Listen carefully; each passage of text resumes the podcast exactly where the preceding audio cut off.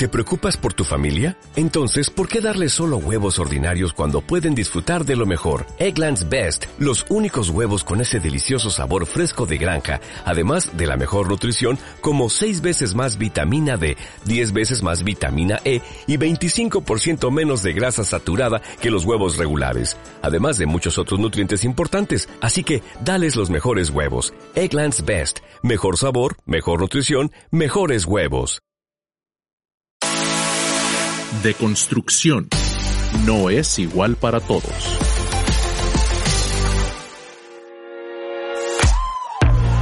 Las hay de maíz, de harina, de nopal, de avena, de papa, para tacos, sobaqueras, de maíz azul. En este episodio te vamos a hablar de la tortilla. El origen de la tortilla en Mesoamérica se remonta al año 500 a.C. Por ejemplo, en la región de Oaxaca se sabe esto porque las planchas de arcilla utilizadas para su cocimiento aparecieron en ese entonces. La tortilla es el alimento con más presencia en los hogares mexicanos. Es el más solicitado en la hora de la comida, el de mayor alcance para todos, el más amado por chicos y grandes y el que se adapta a todo.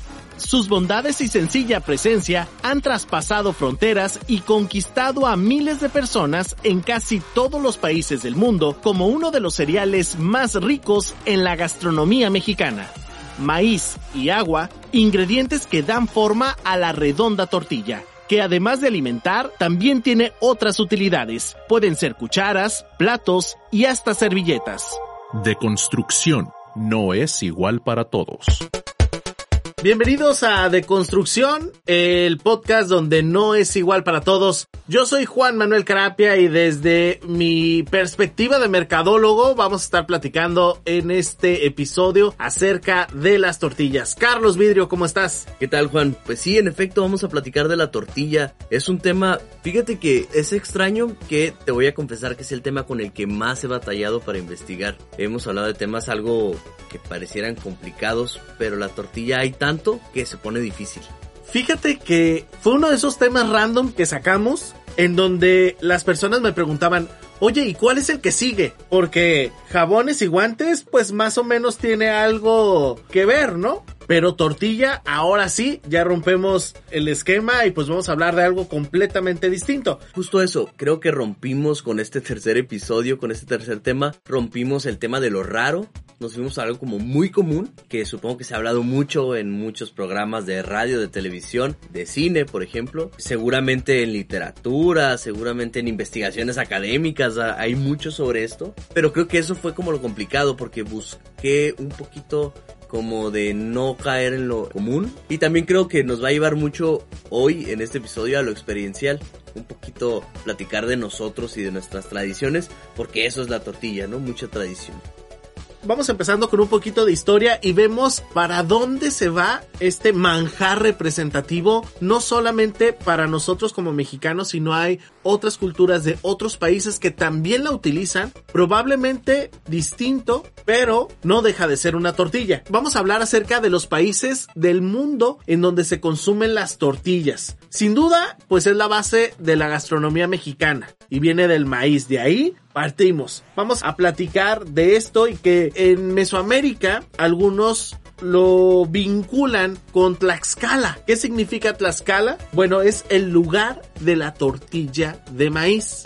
Investigaciones dicen que la tortilla viene de lo que hoy conocemos como Tlaxcala. Sin embargo, hay muchísimos otros estados que también se pueden adjudicar esta creación, como Oaxaca, como Chiapas. En Honduras hay tortillas.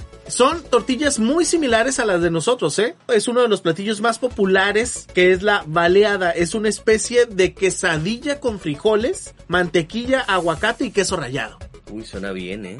Sin embargo, vamos a ver que en El Salvador están las pupusas, que es una tortilla hecha a mano que se rellena con queso, chicharrón, ayote, frijoles refritos, pues es algo muy parecido a lo que nosotros conocemos como gorditas. En Estados Unidos, las chimichangas, que son tortillas de harina fritas como una flauta que nosotros conocemos aquí en México. Ahí hay un tema interesante porque en Estados Unidos, la parte más pegada a Tijuana de California, que allá si tú dices una flauta en un restaurante te van a dar en efecto una tortilla pero enrollada, no hecha burrito. Hecha burrito es chimichanga, enrollada es flauta pero tiene que ser de harina. Para mí, en mi familia, en mi contexto, una flauta es una tortilla de maíz Exacto. enrollada. Ajá. Me voy enterando que en Chihuahua justo es donde viene la idea de que si es una flauta es una tortilla de harina enrollada, no de maíz. A las tortillas de maíz enrolladas y fritas con algo adentro se les conoce como tacos dorados. Indistintamente hecha taco o hecha rollito se le dice taco dorado. Y justo para mí la única diferencia entre un taco dorado y una flauta es la forma en la que está doblada la tortilla. Y en mi cabeza nunca habían existido las tortillas de harina fritas. Sin embargo, en Estados Unidos pues se le conoce como chimichangas. Y de Exacto. hecho, si tú vas a un restaurante de comida, híjole, y es que aquí entramos a otro tema bastante escabroso. Para nosotros los mexicanos es completamente una ofensa Taco Bell Sí, en Estados. Unidos, porque nosotros en México no comemos tacos con queso cheddar o queso amarillo. Para nada. Digamos que es como la versión gringa de lo más parecido a los tacos, pero no lo son. No son tacos mexicanos, son una variación de tacos, pero están ricos. Eso es algo que de repente he escuchado como, no, esos no están bien malos. No es cierto, no son tacos como los conocemos, no es nuestra tradición, digamos. Exacto. Y hacen cosas muy extrañas con los tacos. Tacos de Doritos. Exacto, yo probé un burrito que tenía fritos adentro. Y la mezcla entre el sabor del maíz, porque el fritos es de Sí, a- maíz. a, final de cuentas es maíz. Eh, es maíz, tenía frijoles y carne molida y lo crujiente al morderle estaba chido, eh, de verdad muy recomendado. Entonces yo sí me gustaría hacer la aclaración que en este podcast estamos a favor del sabor de Taco Bell, aunque no sea tradición. Exacto. Pues fíjate, otro país en donde también se consume tortillas, pero con una variante completamente distinta, es en España. La tortilla española. ¿Has probado la tortilla española?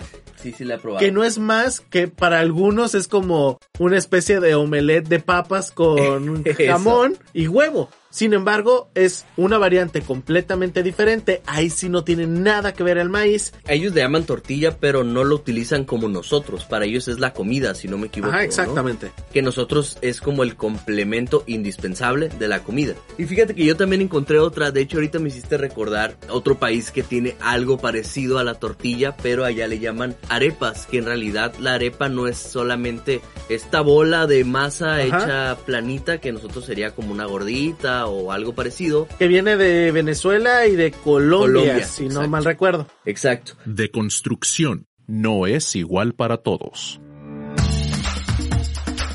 Pues fíjate que haciendo una revisión en Netflix, la verdad, mi investigación fue muy complicada. Batallé mucho para encontrar lo que buscaba porque me fui a Netflix y puse tortilla en el buscador.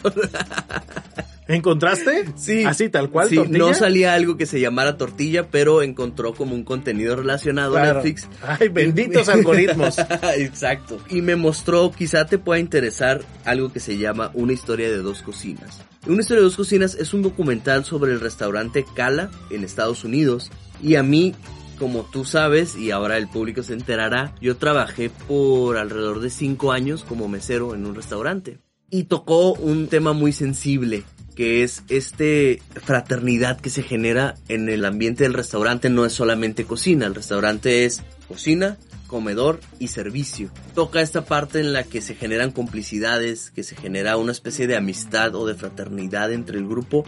Basa mucho en eso el documental. De hecho, como tal, el documental no trata de la cocina. La cocina es un pretexto para explicarnos cómo es la dinámica en un mundo del restaurante. Este restaurante es un restaurante que busca, eh, más bien acepta a expresidiarios porque tienen la idea de que todos eh, merecemos una segunda oportunidad y lo que hacen acá es buscar que se convierta en una forma de vida el servicio del restaurante. Es muy romántica la idea que maneja este documental, es no solo sobre la comida como tal, sino sobre el servicio y cómo es importante que no solo la comida tenga un buen sabor, sino que ofrezcas un servicio, que llegue una persona a tu lugar y sepa que va a recibir un buen servicio y que no se tiene que preocupar más que por qué va a comer y lo demás lo ponemos nosotros en el restaurante. Otro tema que a mí me encantó fue esta idea que maneja de las complicidades dentro del crew. Un restaurante como casi toda empresa funciona como un reloj.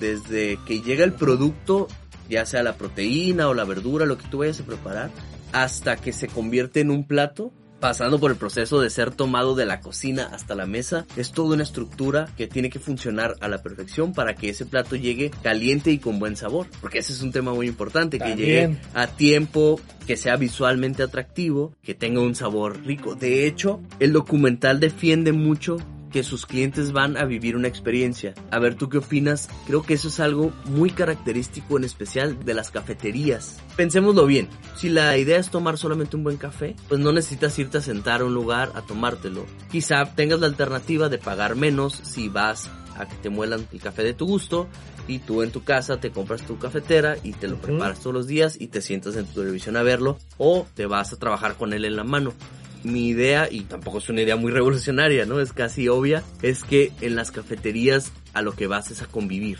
Ya sea con el espacio, si vas solo, o sea, a convivir con tu libro, con las personas, con el ruido tan bonito que hacen las cafeterías cuando están cremando la leche y estas cosas. Eso es lo que vende una cafetería, una experiencia más que el producto como tal. Esto mismo lo transporté a lo que te vende cara. Este documental te va a hablar de cómo es la experiencia de ir a comer y por qué la gente va a comer a un lugar, que no solamente es el sabor.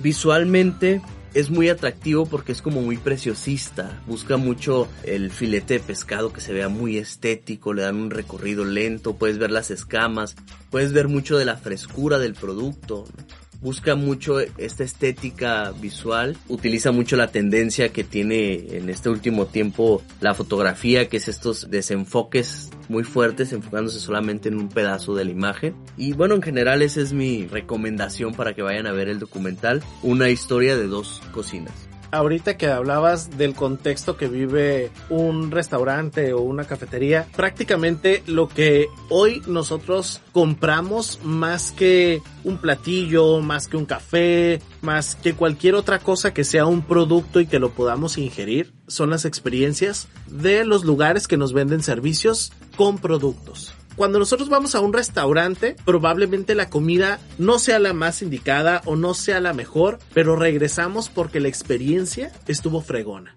Podremos ir a una taquería en donde probablemente el taco no era el más rico o la salsa no estaba tan buena, pero el taquero me atendió fregoncísimo. Y por eso voy a regresar. Es más la experiencia que en muchas ocasiones nos hace regresar el mismo platillo en sí. Que bueno, ya nos llevamos un poquito de la tortilla, pero mira, seguimos en la gastronomía, ¿no? Otro documental que está en Netflix, que también es muy famoso, es La Ruta del Taco, que se va desde los tacos aquí en Tijuana hasta Oaxaca, si no mal me equivoco, con los tacos de canasta. Con Lady Tacos de Canasta. De entrada es una mushe. Para quien no sepa que es una mushe, es una chica trans. Se hizo muy famosa en redes sociales. Hace poco tiempo le pasó un altercado con policías en la Ciudad de México. Se hizo muy famosa por su grito que ves una mujer, sí, muy grande, ¿no? Y ves corpulenta. Corpulenta y estaba gritando muy, con una voz muy ronca, ¿no? Exacto, Eso fue como una... súper grave. Salió, no recuerdo si fue en película o fue en una serie. Se lanzó al estrellato. Sí, no, no, no, no, ya es todo, es, y de verdad es todo un personaje. Centrémonos en los tacos. En los tacos. Presentan diferentes tipos de variaciones de tacos, que van desde el taco de carne asada aquí en Tijuana, pasando por el taco de carnitas, por el taco de barbacoa, por el taco de canasta. Para mí, la fotografía está muy bien hecha porque te dan ganas de consumir el taco del guisado que te están presentando. Sin embargo, tú tienes otra perspectiva. Tengo una perspectiva de que sería bueno que continuara en una segunda temporada un poquito más arriesgada. ¿A qué me refiero más arriesgada? Creo que como documentalistas se fueron un poquito a lo fácil de dime cuál es el taco más famoso sobre esa taquería o el documental. Y pasó con Tijuana. La realidad es que la taquería El Frank en Tijuana, bueno, sí es muy famosa y es muy visitada, pero sinceramente no es la mejor y ojo, no es una opinión personal. Yo estoy seguro que cada uno de nosotros tenemos nuestra taquería favorita, ya sea de la colonia o a la que solemos ir. Entonces es un tema algo delicado y creo que se pudieron arriesgar un poquito más a hacer una investigación más profunda y no irme a los más populares. Creo que como documentalista y si le vas a poner la crónica del taco, híjole, pues sí, búscame una crónica que vaya mucho más a profundidad y de verdad me hable de los tacos. Te repito, creo que se fueron un poquito como a la segura y eso fue lo que no me gustó mucho, pero creo que como primer temporada está bien irse como llámame la atención, ya interesó, ya gustó, me gustaría que hiciera una segunda en la que se fueran un poquito más profundo. Por ejemplo, ¿cuál es tu taco favorito? El de carnitas, men.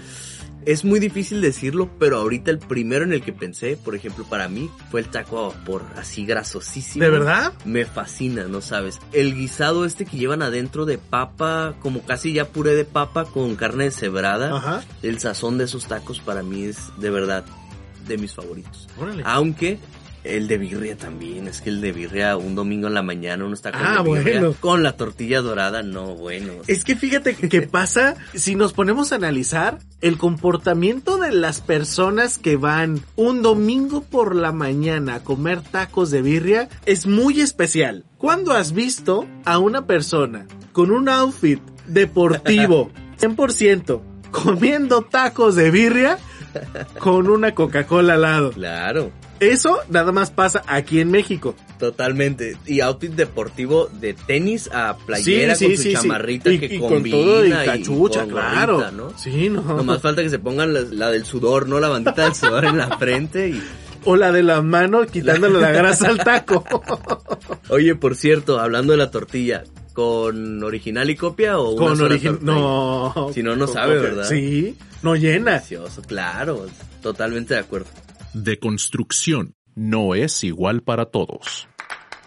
Estuve pensando en la tortilla y traté de, de decir, bueno, ¿cómo conecto de alguna manera especial con la tortilla? Dije, tengo que tener una historia que contar sobre la tortilla que me traiga recuerdos. Y sí la tengo. Yo tengo familia en Aguascalientes, eh, en un pueblo que se llama Las Ánimas. Es la hermana de mi abuela la que vive allá. Entonces, en alguna ocasión yo era adolescente y los fuimos a visitar. Y bueno, allá está todavía, digamos, rural. Todavía tenía estufa, tenía fogón, pues. El comal grandísimo, con leña. Ahí es en donde se cocinaba, ¿no? Como siempre, la de calentar agua para el café ahí puesta, con el café de olla y el espacio grande para echar la gorda, que es como le dicen a tortear, ¿no? De alguna manera, esto no tiene un fondo antropológico ni sociológico, es una percepción. Me di cuenta que tortear o echar la gorda es un punto de encuentro. Es decir, se sientan todos alrededor a esperar que salgan las tortillas y ahí es en donde se platica. Mi tía, en este caso, la jefa de la familia, torteando, echando la gorda y los demás esperando que saliera mientras comían. Y es algo que generacionalmente va a dejar de existir, esa convivencia. Porque, no sé si estés de acuerdo, pero desde mi percepción, ahora la tradición es distinta. Nos sentamos todos a la mesa, aventamos un puño de tortillas y el que quiera tortilla va a las volteas, se trae unas y pone otras. Es como lo más común en un día de convivencia familiar normal. A lo mejor ya en un evento especial, bueno, están todos juntos y tratan de que la tortilla ya esté caliente o la calentamos y traemos un puño a la mesa. Pero no sé si en tu casa o, o normalmente en tus reuniones familiares sean así, pero ya es un poco más de echamos la primera tanda al comal, nos vamos a sentar. Sí, claro. Se acaban y alguien por voluntad se levanta, A le da la vuelta se trae las que estaba y deja otras. Cuando se acaban, otro o el mismo que ya fue el que se paró y es el que va a hacer. Eso me parece que está cambiando, pero al final la tortilla es, es la base de la alimentación eh, en México. Y la comida es una parte importantísima para nosotros, ¿no? Como mexicanos y para nuestra cultura en general. Hace unos meses a principio de año, cuando todavía se podía viajar sin restricciones y antes de que llegara la pandemia a México, fui a Chihuahua, a Barrancas del Cobre específicamente, y dentro de los tours que nos dieron, nos llevaron a visitar una cueva en donde vivía una familia. O sea, vivía en ese momento, Sí. no vivió. No, no, no, Vivía no. Vivía Ok. una familia dentro de una cueva. Nos llevaron a manera de excursión para que observáramos la forma de vivir de los rarámuris que todavía quedaban por ahí. Pues cuando llegamos, la jefa de familia estaba haciendo tortillas. No sabes qué delicia era eso, porque era vilmente la tortilla sin sal, sin platillo que le pudieras poner, Salsa. nada, así tal cual, la tortilla enrollada, hecha taquito, es la delicia más grande que yo he probado en cuanto a tortillas en los últimos tiempos. Fíjate que me recordaste otra cosa y, y de verdad no lo tenía presente, pero ahorita que lo mencionaste, trabajé después en otro restaurante, pero ya en el área como de publicidad del restaurante, entonces en realidad yo en la cocina nada más era visita. En una ocasión pasé y me dijo el dueño del restaurante, pásale, estamos en los tacos de manteca de rana. Sabía que no era literal un taco de manteca de rana, entonces me dijo, ¿quieres uno? Sí, pero volteate, no puedes saber el, el secreto. Y me dieron una especie como de, no era un taco, era la tortilla como era hecha a mano. Ya ves que todavía si está caliente todavía se puede volver a amasar, Sí, digamos, claro. todavía está flexible para volverla a amasar. Pues era aplastada así con las manos y lo único que tenía dentro era sal. Pero estaba deliciosa, de verdad deliciosa. Cómetela y cómetela rápido, me dijeron así en una servilleta. Y esos son los tacos de manteca de rana. De construcción no es igual para todos. Oye, Carlos, ¿tú conoces la compañía Moctezuma Foods? ¿No? Déjate platico que la historia de esta compañía data de un joven emprendedor en Europa que inició cuando se fue a jugar fútbol americano a los 22 años por parte del Tecnológico de Monterrey. Sin embargo, no había concluido sus estudios por lo que tuvo que regresar a México. En cuanto finalizó la escuela en el año 2002, tomó un vuelo a Alemania para instalarse en el viejo continente y así inició esta historia. A los dos años de haber llegado a Europa, Rubén se quedó sin trabajo. La temporada de fútbol americano al que lo había contratado pues se acabó y pues se quedó bailando en la loma el compa. En la loma europea, pero en la loma. Ah, sí, europeo él. Bueno, pues un día, después de haber encontrado trabajo, salió de él, tuvo un antojo de un taco y la idea pues no se le fue de la cabeza y comenzó a buscar ingredientes para hacer este platillo mexicano. Pero al momento de ir en restaurante, en restaurante pues se dio cuenta que nadie los conocía y que la tortilla que ofrecían en Europa pues era de harina nada más. Pero él tenía la intención y quería su taco original de tortilla de maíz. Este personaje creó lo que hoy se conoce como Moctezuma Foods. Es una empresa que se dedica a la fabricación de productos de maíz, entre ellos la tortilla, y se distribuye por toda la Unión Europea. Es la marca de productos mexicanos más grande en aquel lado del mundo. Checa, ahí te van datos duros para que vean que fue a conquistar el mundo. En el primer año llegó a vender 3000 kilos de tortillas. Actualmente, esta marca hace una comercialización de una tonelada diaria. Te lo creo. Diaria. Se distribuye en 21 países de la Unión Europea. Se ha exportado a 124 ciudades. Y bueno, tiene entre clientes como distribuidores, restaurantes, clientes privados. Y pues, aunque la tortilla es el producto principal, ahora la empresa cuenta con 32 artículos derivados como totopos, guaraches, tortillas de chipotle, de nopal, de perejil, de sopes, tostadas cuadradas, tostadas redondas y pues bueno, ha convertido a este compa en el zar de la tortilla. Sí estoy muy impresionado de verdad. Sobre todo porque yo creía que si se comercializaba la tortilla en otro lugar era exportada ya como producto. Y este compa tuvo la genialidad de decir no, porque seguramente pensó en lo que llega, los conservadores y todo le van a modificar mucho el sabor. Entonces lo que él hizo, a lo que veo con tu nota fue tráiganme la materia prima y acá la hago, ¿no? Así es. conservando un poquito más la esencia de la fabricación, porque creo que también es un elemento importante, el cómo se hace la tortilla, ¿no? lleva un material que para las personas mexicanas que viven en aquel lugar del mundo puedan tener acceso a él y para los no mexicanos que lo puedan conocer. Además, sabes que hay mexicanos en todas partes del mundo, esto lo hemos captado. Yo me entero por, por los mundiales. Siempre en el mundial Ajá. o en las olimpiadas hacen el reportaje de eh, la comunidad de mexicanos en N país. O cuando pasa al- algún terremoto, inundación, buscan, yo no sé cómo, pero los encuentran y va a haber un mexicano que radica en esa parte del mundo. Claro, claro. De construcción no es igual para todos.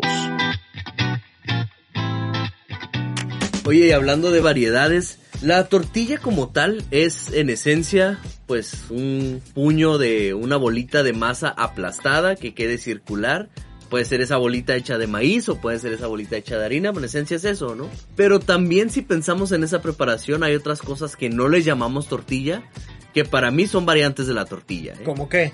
Como el guarache, Sí, claro. que en esencia es lo Sí, mismo, sí, sí. pero ovalado Ajá. y más grueso, por supuesto. Sí, claro. O los sopes, que es más gordito y pellizcadito de un lado, Ajá, que es la única diferencia entre un guarache y un sope.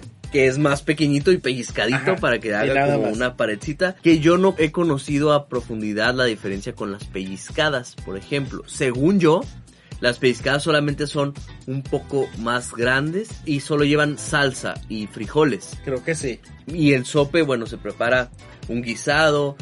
Y por cierto, mi abuelita hace unos de chorizo deliciosos. este.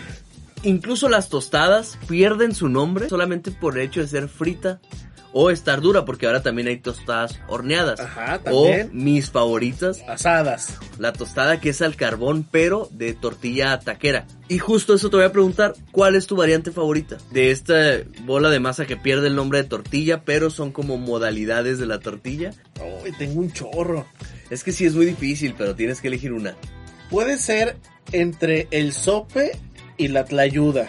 La tlayuda. Que también esa es otra claro. tostada muy grande.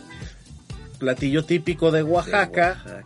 Primero lleva manteca, luego lleva frijoles, tasajo, cecina, queso Oaxaca y salsa. Qué cosa tan deliciosa. Enamórense de las tlayudas porque si tú vas a Oaxaca y te acostumbras a comer tlayudas, te la vives Puedes muy comer barato. la- sí, aparte. Muy barato. Aparte. O sea, la tlayuda, cuando yo la comí en Oaxaca, creo que costaba como 30 o 40 pesos. Y de verdad es una comida más que completa para una persona Sí. que come mucho. es, se es- llena. es basta. Bueno, ¿y cuál es tu variante de la tortilla favorito? Yo definitivamente el guarache, porque además me gusta mucho hacerlo. Te tengo otra pregunta. Va, ¿Y el tipo de tortilla, ahora sí, con nombre de tortilla, que tú prefieras? la amarilla, la de maíz amarillo me gusta. Creo que esa, ¿eh? Pues yo ya lo dije. La tortilla esta del grano de oro, la pequeñita tostada, para mí es eh, eso. De hecho, te tengo una pregunta más. Échale. La tortilla ahorita la hemos mencionado casi en todo lo que hemos platicado ha sido como un complemento, un acompañante de la comida. O una forma de comer, porque incluso la comemos con pellizquito, ¿no? La sí, comida. claro, es como parte de los cubiertos. Exacto. Pero también hay platillos en los que es la comida. Claro. Y de esos platillos, ¿cuál es tu favorito? Las enchiladas. Se me hizo agua la boca. Y Fíjate que el mío es la sopa de tortilla. Ah, muy bueno. La sopa de tortilla acompañada de ensalada de nopales es... Sopa de es- no sé por qué en algún momento hice esa combinación y ahora cuando, cuando voy a comer sopa de tortilla pido una ensalada de nopales al lado. Deconstrucción no es igual para todos. Pero ¿qué te parece si para no concentrarnos nada más en la comida, Va. aunque es el centro, fíjate que investigué y una de las marcas emblemáticas para la tortilla y para el maíz, pues es la marca Maseca. De hecho, se popularizó tanto la marca que se convierte en el nombre del producto, así como le decimos Levi's a los jeans, también hay gente que le dice a la masa de maíz Maseca. A toda masa de maíz. A toda masa de maíz le dice más seca. Y algo muy interesante que quise platicar acá es el logo. El logo de Maseca se adelantó a su época. Porque esta idea de separar por sílabas el nombre de la marca es algo que se puso en tendencia últimamente en el diseño gráfico. Es muy bello, es muy estético, funciona muy bien visualmente, pero Maseca tiene haciéndolo años. Tiene cierta estética que guarda la raíz y la tradición mexicana porque tiene la imagen de fondo que es el la mazorca como tal, así el elote y encima de esto en letras muy cuadradas con una serifa también en color amarillo y verde y por sílabas el nombre Maseca. En diseño gráfico le llamarían un imagotipo. Porque tiene la tipografía Digamos. más un icono representativo de la marca, que en este caso para la marca Maseca es una mazorca de maíz.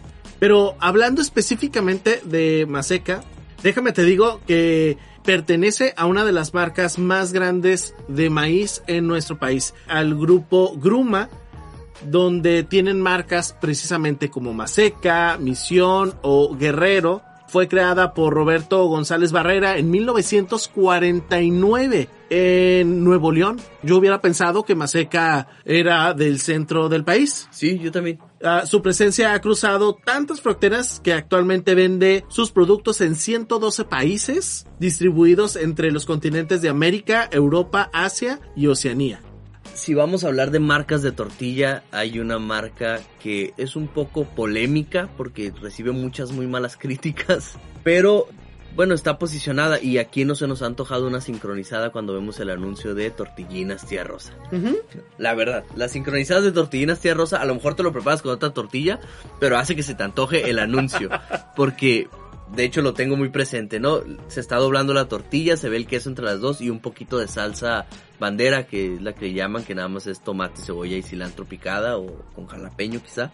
Esa es una imagen que yo creo que todo mexicano que vio la, la tele abierta en algún momento Uh -huh. tiene esa imagen, ¿no? De las tortillinas tía rosa. Son, son como las tortillas rezagadas que nadie quiere comprar, pero en algún momento de auxilio las tomamos de la tienda de conveniencia o del supermercado y las echamos al carrito. De construcción no es igual para todos. Bueno, pues fíjate que hablando de las diversas preparaciones de la tortilla y su función en la astronomía mexicana, hay una comediante que se llama Sofía Niño de Rivera, una de las estandoperas más importantes a nivel nacional. Tiene un beat que, digamos, el título es México es ridículo. Y básicamente la premisa habla de cuando quieres explicar la gastronomía mexicana, todo el tiempo vas a caer en que es una tortilla, que le puedes poner frijoles o no, que lleva salsa y si quieres le pones pollo o carne. Y si lo piensas, ahí aplica los chilaquiles, claro. las enchiladas, los tacos dorados. Los tacos dorados, los... las flautas, los burritos, porque en esencia es tortilla con salsa. Claro, claro, claro.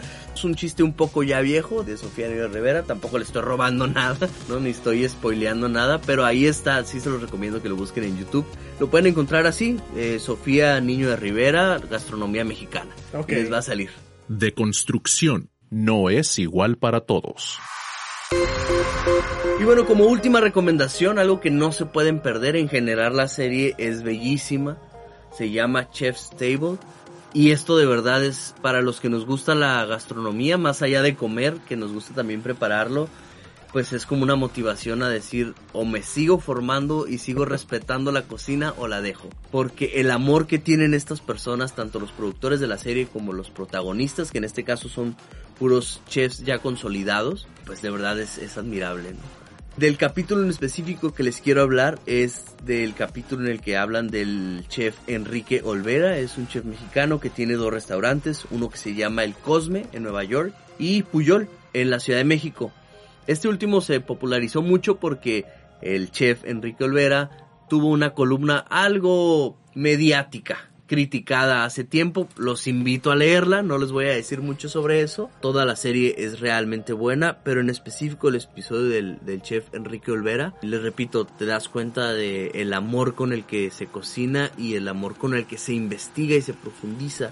Él hace algo muy interesante que creo que pocos artistas mexicanos han logrado, es una opinión muy personal, que es llevar al folclore, respetar al folclore, pero transformándolo.